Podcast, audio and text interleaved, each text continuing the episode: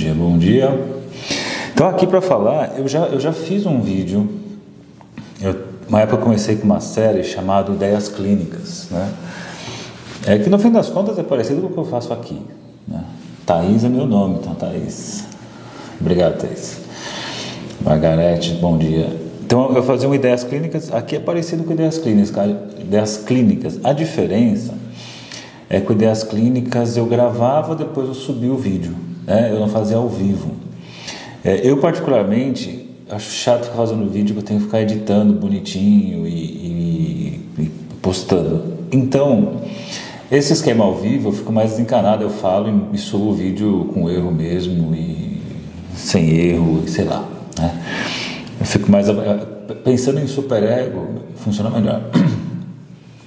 Super, até, tá vendo? O superego até já puxa a voz. Já. Porque o superego, quanto mais você tenta agradá-lo, mais ele cobra de você.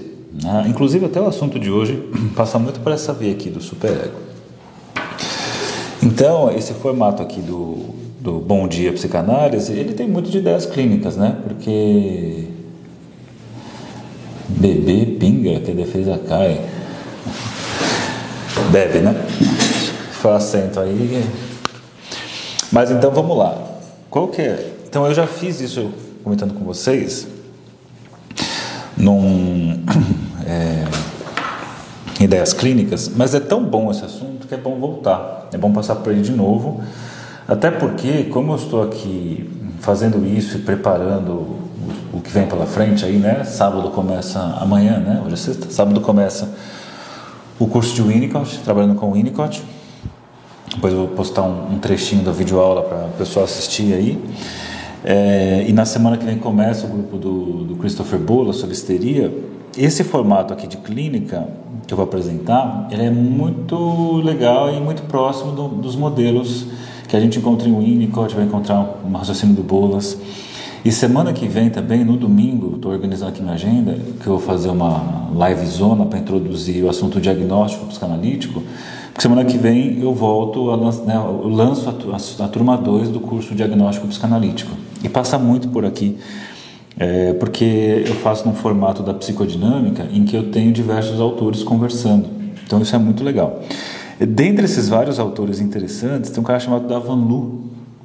Davan Lu, no caso aqui, é, esse é um livro do David Malan, Psicoterapia Dinâmica Intensiva Breve. Aqui vocês enxergam certinho, aqui vocês enxergam espelhado mas é o Psicoterapia Dinâmica Intensiva Breve. É um daqueles livros que eu falo para vocês que quando li mudou algum rumo assim, né? Mudou é, mudou para um outro lado, assim, pensando de uma forma e mudou o raciocínio da clínica. É, e ele é bem interessante. Eu fiz especialização em psicoterapia breve lá no comecinho, assim que eu me formei, e esse livro ele vem ajudar muito nesse sentido. É, e o que, que nós temos aqui? O que, que é o, o que, que o Davanu propõe? Davanu é um autor que a gente estuda muito em psicoterapia breve, assim como David Malan, a gente estuda muito na psicoterapia breve, e, e traz uma ideia assim, o Davanu, ele tem uma técnica que ele desenvolveu principalmente a partir da segunda teoria do Freud sobre ansiedade, né, que ele vai apresentar ali inibição, sintoma e ansiedade, inibição, sintoma e angústia, de 1926. E o que, que diz essa teoria? A ansiedade é um sinal para o ego.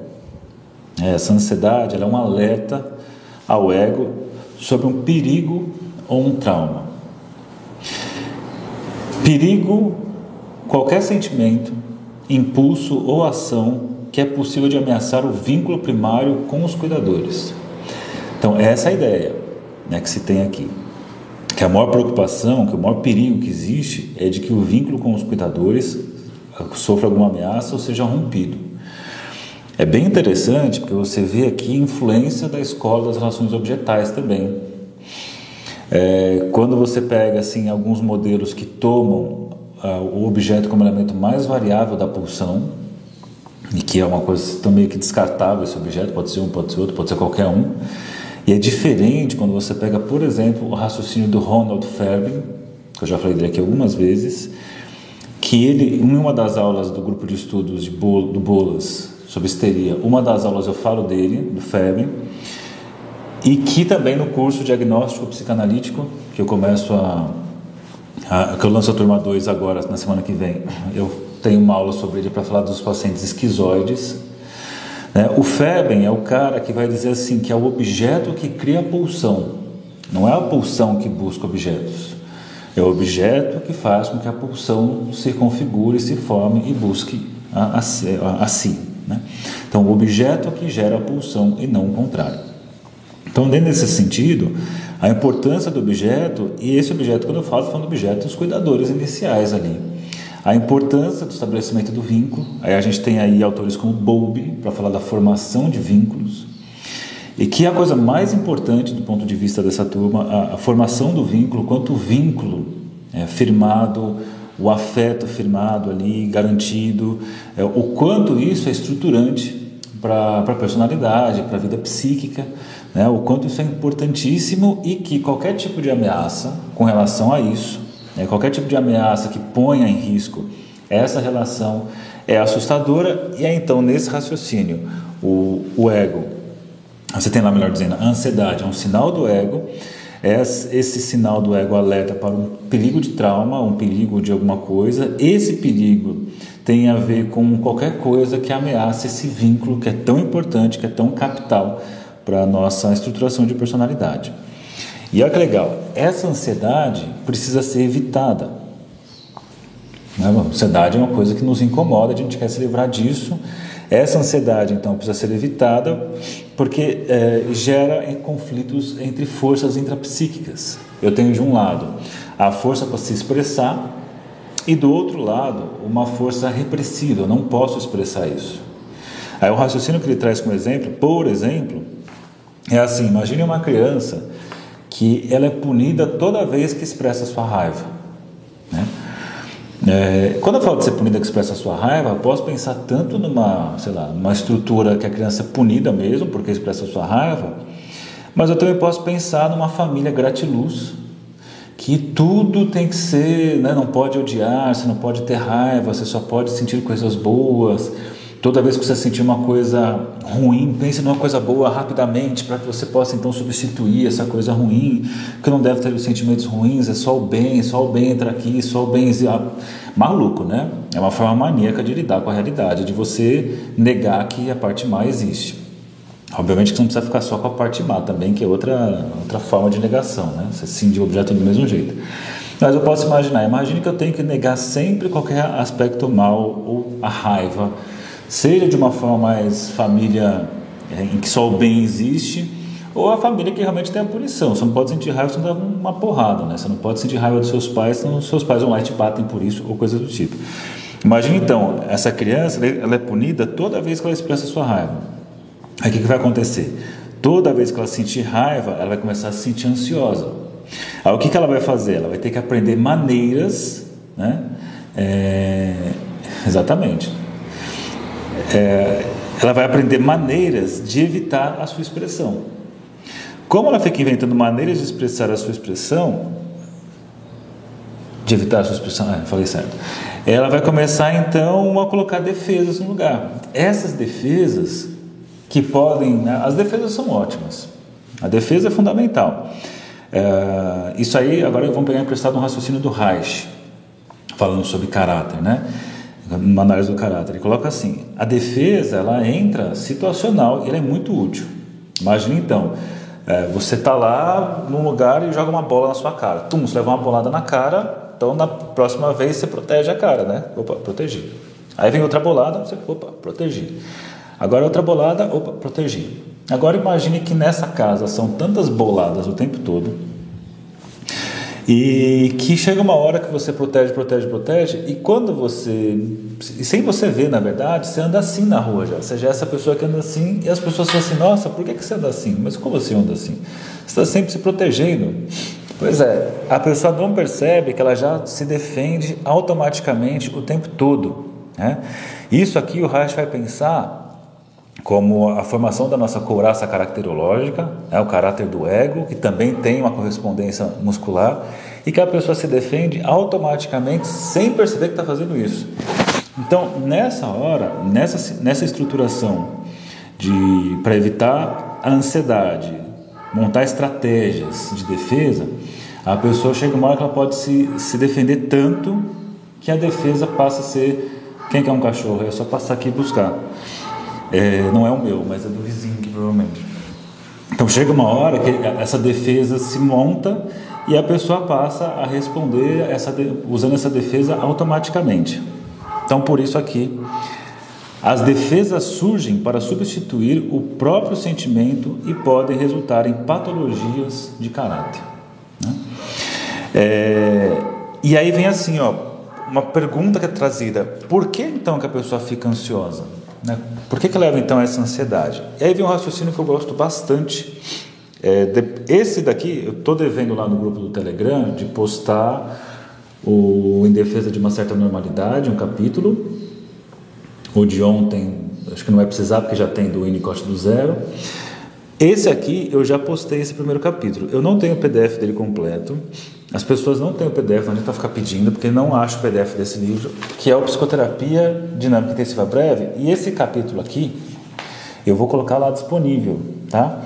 E ele faz esse esquema, são vários círculos assim, um, dois, três, quatro, cinco. E ele diz uma sequência bem interessante. Coloca assim, ó, primeiro, no centro desses vários círculos, é o cachorro se defender. Não é, aqui nessa rua, é, dá alguns horários, eles começam todos a latir e uivar. Aí eles fazem isso por uns dois minutos e param. Não sei o que, que é. Primeiro, no centro encontra-se a luta pelo amor e apego, inata em nossa espécie. Essa é uma leitura deles, né? Amor e apego é uma questão inata em nossa espécie. Vale a pena pensar nisso também, porque somos seres que nascemos muito prematuramente, precisamos desse outro, porque se nós não sem o outro não sobreviveríamos do ponto de vista físico e emocional. Então, nesse raciocínio, é sempre uma luta pelo amor e apego que é inata em nossa espécie. Quando o desejo de afeto é frustrado, porque você está em busca de amor, você está, em busca de ter vínculos, aí ele coloca: quando esse desejo é frustrado, isso causa dor e pesar, que vão desencadear o que? Raiva retaliatória do privador. Então imagine lá a criança é, cheia de, de amor para dar, buscando esses vínculos, buscando esse, essa experiência de amor, de afeto. Ela é frustrada porque não é oferecido isso. Diante disso, isso que causa uma dor absurda, né? a rejeição dessa busca de, de amor vai desencadear uma raiva contra aquele cuidador que ela tanto buscou. E aí olha o problema, ó. a raiva está coberta de culpa, o que leva também à ansiedade, já que ameaça os vínculos de apegos primários pelo qual o indivíduo está lutando. Porque olha que confuso, ela passa a sentir raiva daquele que ela tanto busca amor. Nessa estruturação de sentir raiva daquele que ela busca amor, vai aparecer o sentimento de culpa. Sério, isso aqui, esse esqueminha é tão útil na clínica, você consegue entender tantos e tantos casos, é, é tão constante de você perceber isso na clínica. E coloca, finalmente, se esses impulsos inatos voltados para o vínculo e para o apego são negligenciados ou perturbados com frequência, o indivíduo começa a estabelecer uma distância, tanto com relação aos seus próprios afetos, quanto com relação às outras pessoas. Porque imagina, né? A pessoa começa a se defender, porque ela ia nessa busca de amor, ela é frustrada, então ela se defende. Na verdade, assim, ela está em busca disso, ela é frustrada, ela sente raiva no primeiro momento, e ela poderia atacar o outro, mas aí vem assim a culpa de atacar aquele que ela ama, então ela, ela se afasta, começa a se defender assim, e isso vai ter como consequência essa defesa. Essa defesa pode ser tão constante que chega uma hora que a própria estruturação do caráter da pessoa funciona dessa maneira. Aí toda vez que ela se aproximar de alguém, né, ela começa ela tem, ela tem uma relação normal com as pessoas, ok? Na dela. Mas sempre que ela sentir algo mais intenso por alguém, mais especial por alguém, ou quando ela começa a sentir amor por alguém, vai despertar lá aquele sentimento de vou buscar amor e vou buscar amor, a experiência que eu tenho é de frustração. Essa experiência de frustração me leva a uma raiva retaliatória, uma culpa de sentir essa raiva e essa culpa e essa busca de amor, essa culpa leva a essa divisão que produz ansiedade. É mais uma vez, para lidar com ansiedade vai, vai ter um afastamento, afastamento tanto da pessoa, né, tanto da pessoa que, que, é, que causa isso nela, esse amor, essa E aí esse amor, essa repetição, não é que a pessoa está tá evitando dar amor para ela, é que ela já tem essa experiência, então ela já evita isso, então ela já vai tanto se distanciar da pessoa quanto ela começa a se distanciar dos próprios afetos. E aí você encontra isso na clínica, é muito comum nas nossa, na nossa eh, sociedade né, atual, cada vez mais atual, do, do, cada um por si, faça, né, de, de engole o choro, essas coisas todas que você tem aí, cara, é a rodo que você vai encontrar essa situação. Pessoas que dizendo que quanto mais íntima está de alguém, mais se sentem distante, quanto mais se aproxima de algo que realmente quer, mais sente vazio, mais sente a futilidade. Isso, para alguns autores, é que você está se aproximando do desejo, blá blá blá blá. Interessante. Né? Agora, nesse raciocínio dessa turma, é porque você, quando chega próximo disso, que é o que você quer e que você ama, vem essa ameaça de frustração. Só que não é um processo que você tem, ah, tá, estou me frustrando. Cara, isso daí já está. É, já, já virou uma coisa, já está encoraçado em você, uma coisa que você não vai conseguir mudar simplesmente pensando sobre isso. Isso vai se repetir, obviamente, na clínica como analista e tem a possibilidade de mudar essa estruturação defensiva na relação com o analista. Essa é a ideia. É, esse formato aqui, ele até vai colocar né, dessa defesa emocional contra a intimidade. Na verdade, a pessoa não está se defendendo da intimidade, é porque a intimidade leva essa pessoa à ansiedade, porque ela tem uma experiência marcada repetidamente nela de uma busca de amor e uma retaliação nessa busca de amor. Né? E aí, nesse sentido, ele até vai aproximar aqui esse modelo com o esquema né, do Reich, a, como defesa caracterológica, que ele fala na análise do caráter, né? como eu já acabei comentando aqui, e também ele aproxima da ideia de falso self do Winnicott. É o falso self no sentido de eu não posso expressar o meu verdadeiro, porque o meu verdadeiro é, ele é frustrado, ele é violentado pela recusa do outro em me amar, por exemplo, ou, ou responder ao meu gesto de amor. Eu coloco então a serviço disso, desse outro que me frustra, eu coloco um falso self. Tudo bem que aí o Winnicott tem vários graus de falso self, desde o falso self bem mais uh, primitivo até alguma coisa de um falso self social, mas acho que para pensar é interessante. E talvez um, um, texto que ajude, quem for fazer o curso aí, o Winnicott do Zero começa amanhã, eu já comentei lá na aula, eu vou comentar em outros momentos, é, ou quem não foi fazer, mas quem tem interesse, se você pegar o livro Brincar é a Realidade, tem um capítulo que é muito legal, muito é, ferrado, assim, né? é, chamado O papel do espelho da mãe e da família no desenvolvimento do indivíduo, alguma coisa assim. É o papel do espelho, você acha lá.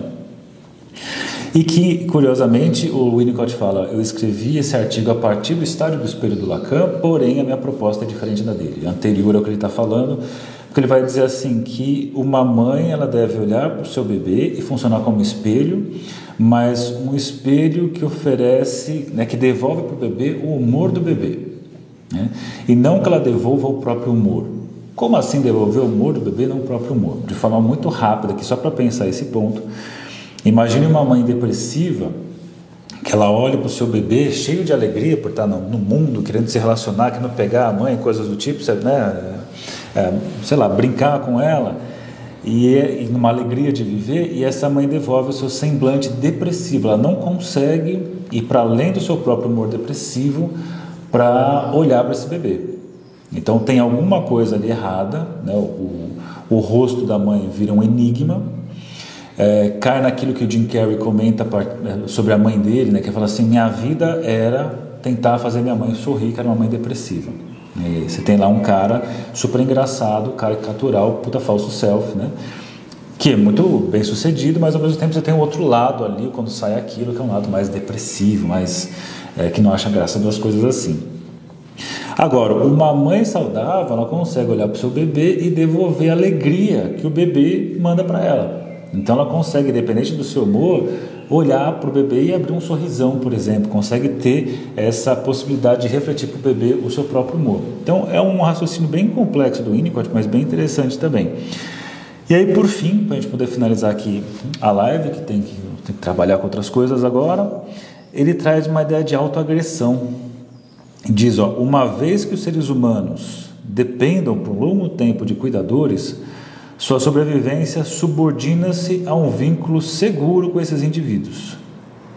A criança tentará preservar o vínculo com as figuras parentais a todo custo. Isso é, um isso é uma frase do Bowlby.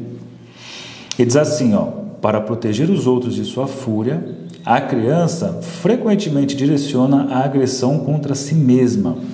Isso é muito claro de se ver na clínica. É aquela pessoa que, é, quanto mais ela sente raiva de um cuidador ou de uma figura importante da sua vida, isso na clínica você escuta direto, eu estou falando do pai, da mãe, do namorado, da namorada, do cara, sei lá. Quanto mais raiva sente dessa pessoa, você vê que ela até faz um impulso assim de, de fazer o ataque, mas nessa hora ela vai, inverte o vetor e fala assim: é porque realmente eu sou uma bosta de pessoa. Olha o que eu estou falando aqui da, dos meus pais, olha o que eu estou falando aqui do meu marido, olha que merda que eu estou falando aqui é, de não sei quem. Ela faz essa inversão, mantém o outro idealizado e começa a se punir. Então, toda vez que ela tem a chance de atacar esse outro, ela vai, inverte o vetor, ataca a si mesma e preserva o outro. Que é a própria estrutura, isso aqui é obviamente é a ideia de um superego punitivo e que é a estrutura das pessoas de personalidade depressivas, que sempre que pega uma arma, mira para o outro, mas o que faz é virar para si mesmo e dar um tiro.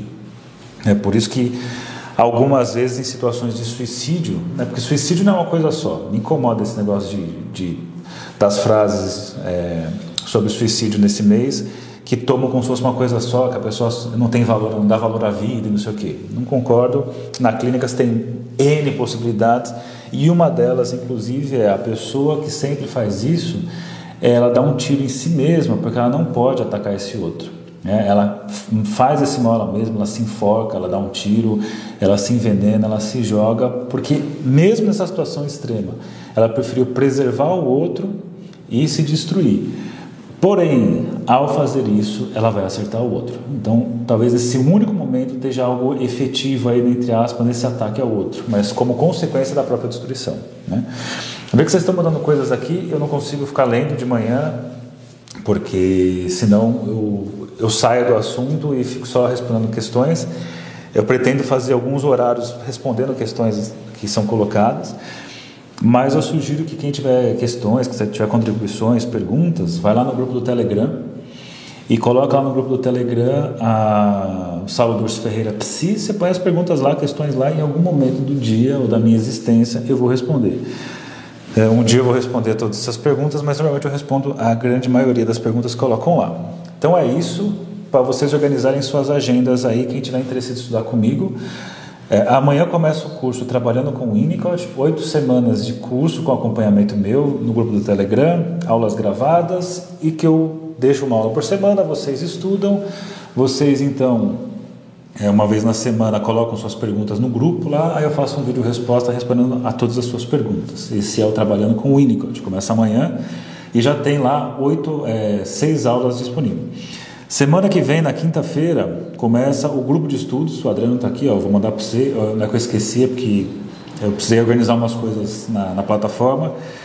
É, começa o grupo de estudos sobre a clínica psicodinâmica, trabalhando no livro Histeria do Christopher Bolas. Né? O Christopher Bolas, um clínico fundamental né, para os nossos tempos atuais.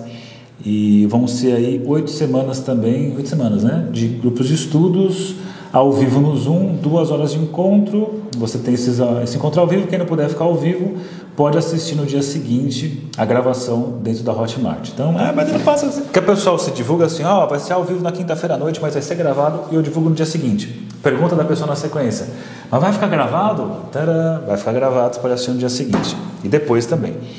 E aí, na semana que vem, quem estava esperando aí o curso Diagnóstico Psicanalítico, nossa, esse foi, esse deu trabalho de gravar. São 12 aulas com mais de uma hora, uma hora e meia, às vezes uma hora e quarenta de duração. São 12 aulas sobre diagnóstico em psicanálise, trabalhando com vários autores, vários, né? Então, na domingo à noite eu começo a divulgar o diagnóstico psicanalítico. Então é isso aí. Bom dia para vocês, bom dia psicanálise. Amanhã estarei de volta aqui para mais um Bom Dia Psicanálise e se cuidem, boa sexta-feira, sextou, para mim não significa nada sextou, mas para quem gosta de sextar, sextou e sextão, enfim, bom dia.